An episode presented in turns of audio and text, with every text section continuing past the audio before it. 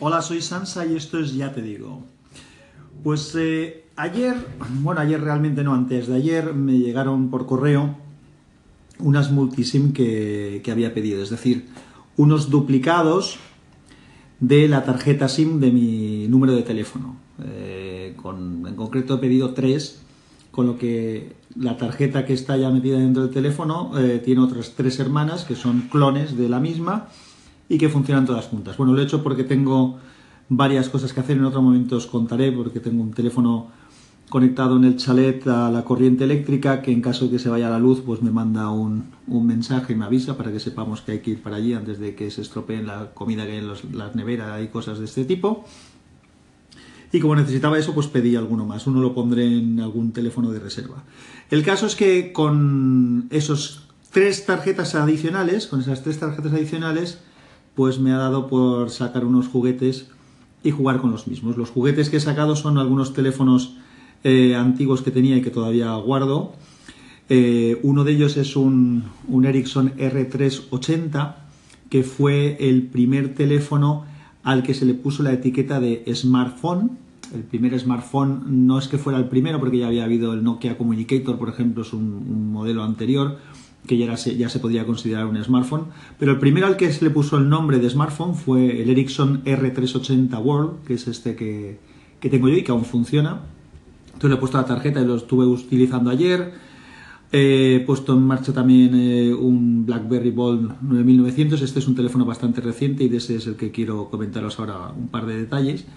Y un Nokia 6110 que tengo también, que, que, es un teléfono extraordinario, 6600, perdón, que es un teléfono extraordinario que siempre ha funcionado excelentemente y que también guardo y de vez en cuando utilizo cuando, cuando voy a ir a algún sitio que, que llevar un, un, smartphone actual con una pantalla amplia que se puede rayar, pues es un poco eh, peligroso. Pues lo que la reflexión que quería hacer, por un lado, y hace mucho tiempo que tengo pendiente escribir un artículo en mi página web y además lo, haré, el mismo artículo lo convertiré en un podcast, en, eh, un capítulo del podcast eh, de Unicorn ST, sobre la historia de los teléfonos y teléfonos y equipos, teléfonos y PDAs, porque yo empecé con PDAs, luego combiné PDAs con teléfonos y luego ya llegaron lo que son los, los smartphones, ¿vale? Entonces, eh, quiero contar esa historia porque me parece interesante. A mí personalmente me gusta, no sé si a alguien le interesará o no. A mí me apetece contarla, entonces quiero, quiero escribirlo.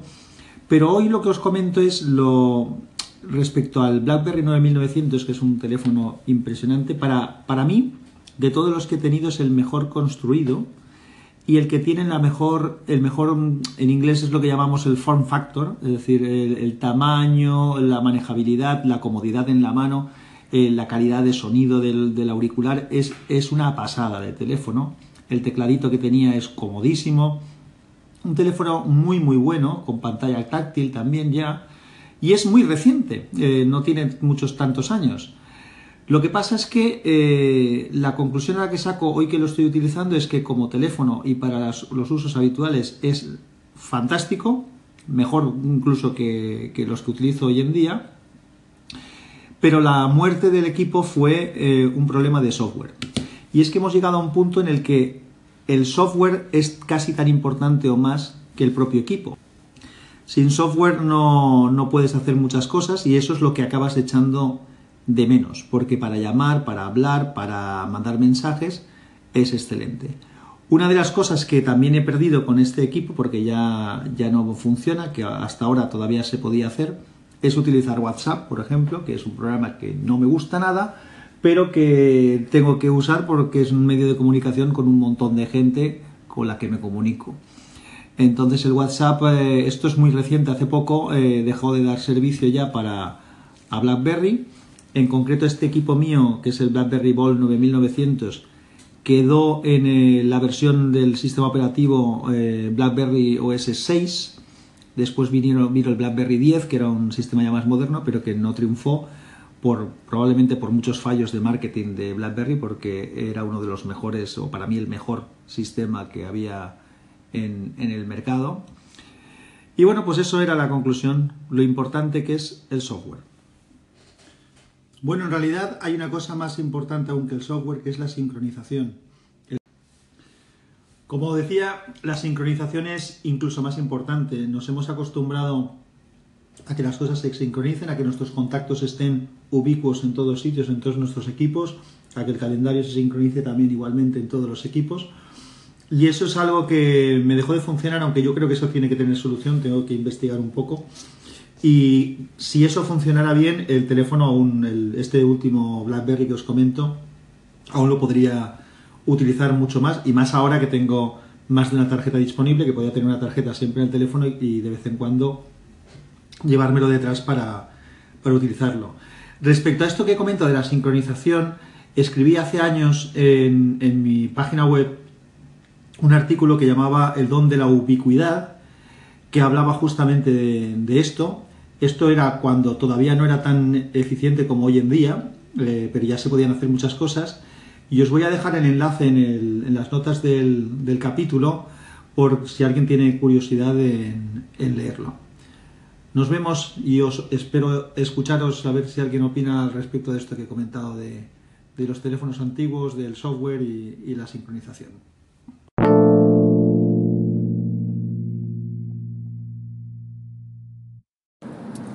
Hola Sansa, aquí tío Girito. Una cosa, y multisim, si tiene una multisim, imagino que solo puedes tener una activa en cada momento, ¿no? O, o bien te llaman a ese teléfono y suenan todos los teléfonos a la vez donde tiene la multisim.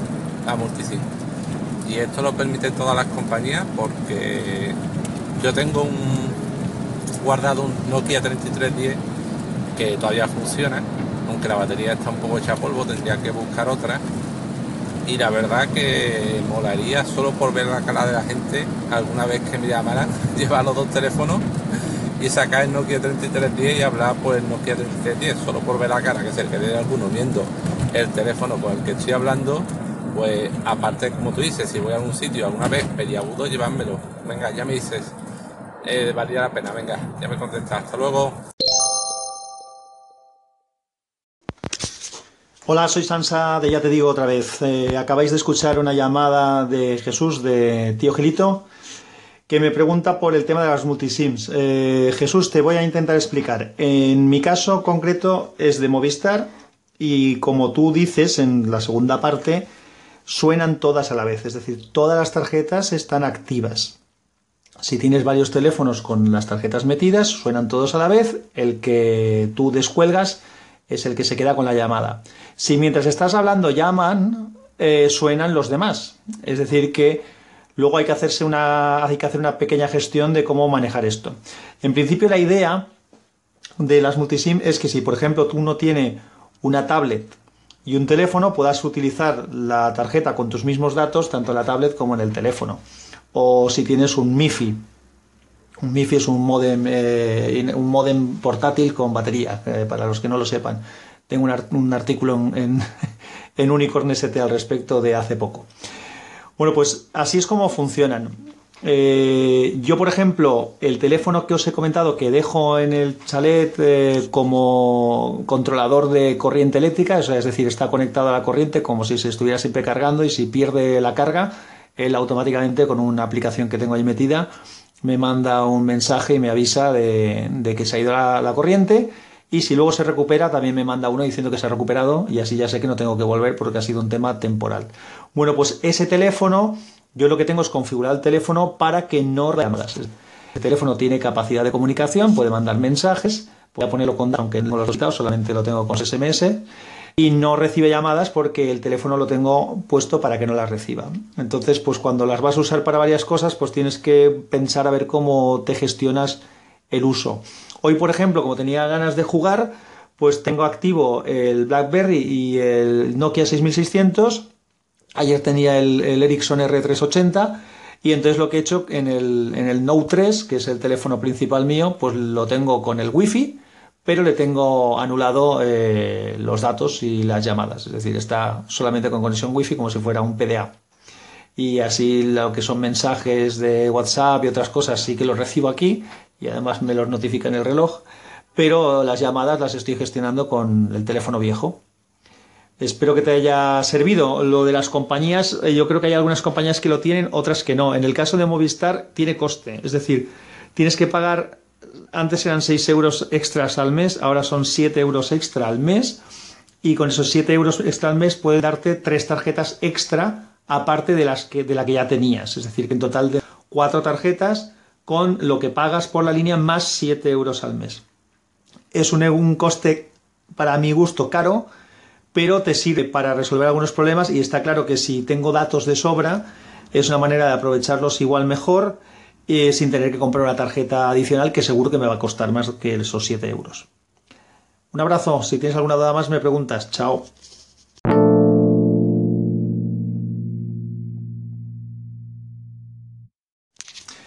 Y ahora os dejo con una llamada de Jesús, de tío Gilito, en relación a lo que estábamos comentando de, poner en funcionamiento pues, los móviles antiguos y demás, haciendo las sugerencias de uso posible para aquellos momentos en los que lo que hace falta realmente es llamar y estar localizable.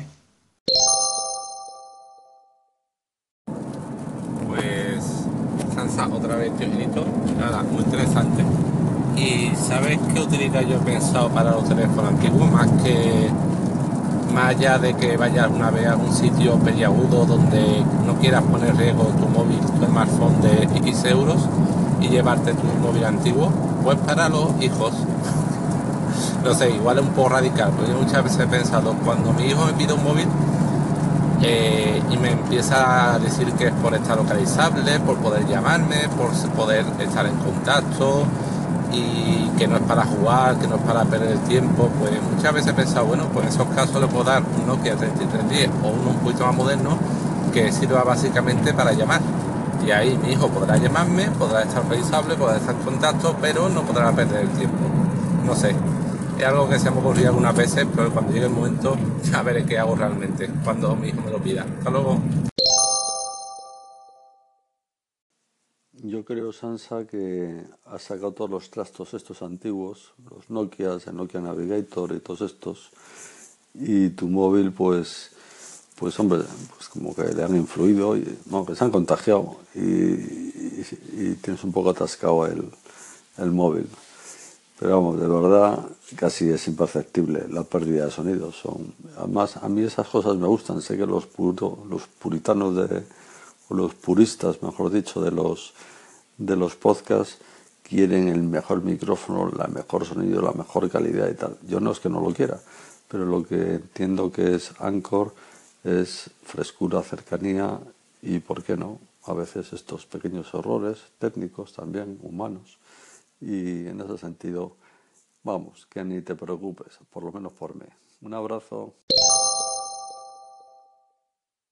Pues Sansa, tú que has andado con tantos cacharritos como cuentas, sabrás que el origen de la tarjeta multisim precisamente es era para ponerla en el teléfono del coche, porque antes los coches tenían su propio teléfono. Entonces tenías una tarjeta en tu dispositivo móvil, tamaño zapato, y tenías otra tarjeta en el coche. Ese es el origen de la multisim y luego evidentemente esto ha derivado en múltiples usos como has comentado tú. Pero también es curioso eh, el servicio eh, dual y el servicio dual que no sé si sigue existiendo o no, supongo que sí, sobre todo de cara a empresas, es que en una tarjeta llevas en realidad dos números de teléfono. Generalmente es el de la empresa y el personal. Y sin tener que andar cambiando de tarjeta o de teléfono, tienes en la misma los dos. Venga, hasta luego. Hola, soy Sansa, eh, ya el último segmento de la noche, del día. Os he dejado con dos llamadas, una de, Julio de YEA, yo estuve allí, que dice que los problemas de grabación que he tenido anteriormente con el teléfono igual es porque tenía envidia de que hubiera sacado los viejos a, a pasear. Y la otra de Lobo, en el que recordaba los orígenes de las tarjetas estas eh, multisim, en su momento eran con dos tarjetas, efectivamente una para el coche. Yo tuve una de esas no porque el coche mío tuviera teléfono integrado, que había algunos que sí que era así, sino porque inicialmente cuando monté el manos libres en el coche era para un Nokia 7110 que tenía entonces, entonces tenía un pequeño brazo que se escamoteaba en el la apoyabrazos central y entonces iban conectados por cable eh, con una conexión dedicada al modelo. Y cuando luego cambié de modelo de teléfono eh, porque la batería ya duraba poco y bueno porque renové el teléfono el renovar el teléfono en el coche suponía hacer una instalación nueva porque eh, como he dicho eran instalaciones dedicadas. Así que lo que hice es duplicar la tarjeta tener dos tarjetas una para el, para el teléfono que ya tenía antes que se quedó ya fijo en el coche y la otra para el teléfono que llevaba yo habitualmente. De hecho, eso me vino muy bien en una ocasión en una feria en Alicante que en un restaurante, en un pequeño despiste de segundos, me dejé el teléfono en el baño, salí y luego cuando volví a entrar ya no estaba, alguien se lo había agenciado, entonces tenía un Nokia 7650, el primero que tenía cámara y el uno de los primeros que tenía pantalla color y ese teléfono, pues claro, lo perdí, pero tenía que seguir en la feria durante unos días más, así que me vino bien tener el, teléfono del coche, porque entonces lo saqué del coche y lo estuve utilizando como teléfono único hasta que, que volví a, conseguir un terminal nuevo. Y lo otro que comentaba luego de las tarjetas duales, es decir, la tarjeta que en una misma SIM eh, tiene dos números, también lo utilicé en su momento. No sé si ahora existe eso, porque ahora lo que hay es teléfonos con dual SIM que le metes dos SIMs. Eh, lo otro era más cómodo porque con una única tarjeta tenía las dos cosas, tanto la de empresa como... Tenían que ser una de empresa y una particular, no podías poner dos particulares o dos de empresa.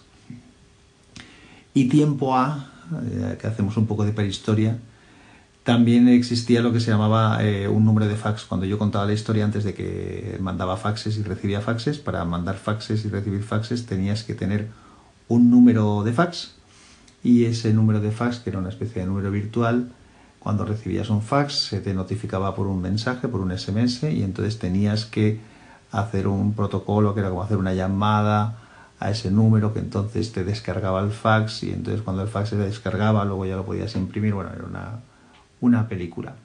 Bueno, está bien de vez en cuando recordar de dónde, de dónde venimos. Buenas noches a todos. Bueno, voy a cerrar el tema este de las multisim y los teléfonos antiguos. Eh, lo primero es dar gracias a la gente que ha hecho llamadas y ha contribuido al tema. Y bueno, por concluir eh, cosas, eh, pues bueno, decir que yo solicité estos, estas tarjetas multisim, que son una copia de la tarjeta con el número mío principal, para cubrir una necesidad concreta por otro lado, como me sobran dos, aparte de la que cubre la necesidad que estoy indicando, pues me ha dado la opción de cacharrear con algunos teléfonos que tenía en desuso y eso me sirve pues para varias cosas. Primero, para poderlos utilizar si los necesito en un momento determinado, si quiero ir a algún sitio para estar localizable, pero sin el riesgo de, que se me estropee o se me pierda el teléfono principal. Y también, pues, eh, si estoy yendo de viaje o, y se me estropea mi teléfono, me quedo sin batería o pasa algún desastre, pues bueno, siempre tengo disponible el otro para poderlo utilizar o para llevarlo en el coche o de, repuesto o lo que sea. Así que concluyo por aquí. Eh, seguro que voy a jugar con esto mm, y a lo mejor da para que os cuente más cosas en otro momento. Si llega el caso, pues os avisaré. Sin más, un abrazo fuerte a todos y nos escuchamos pronto.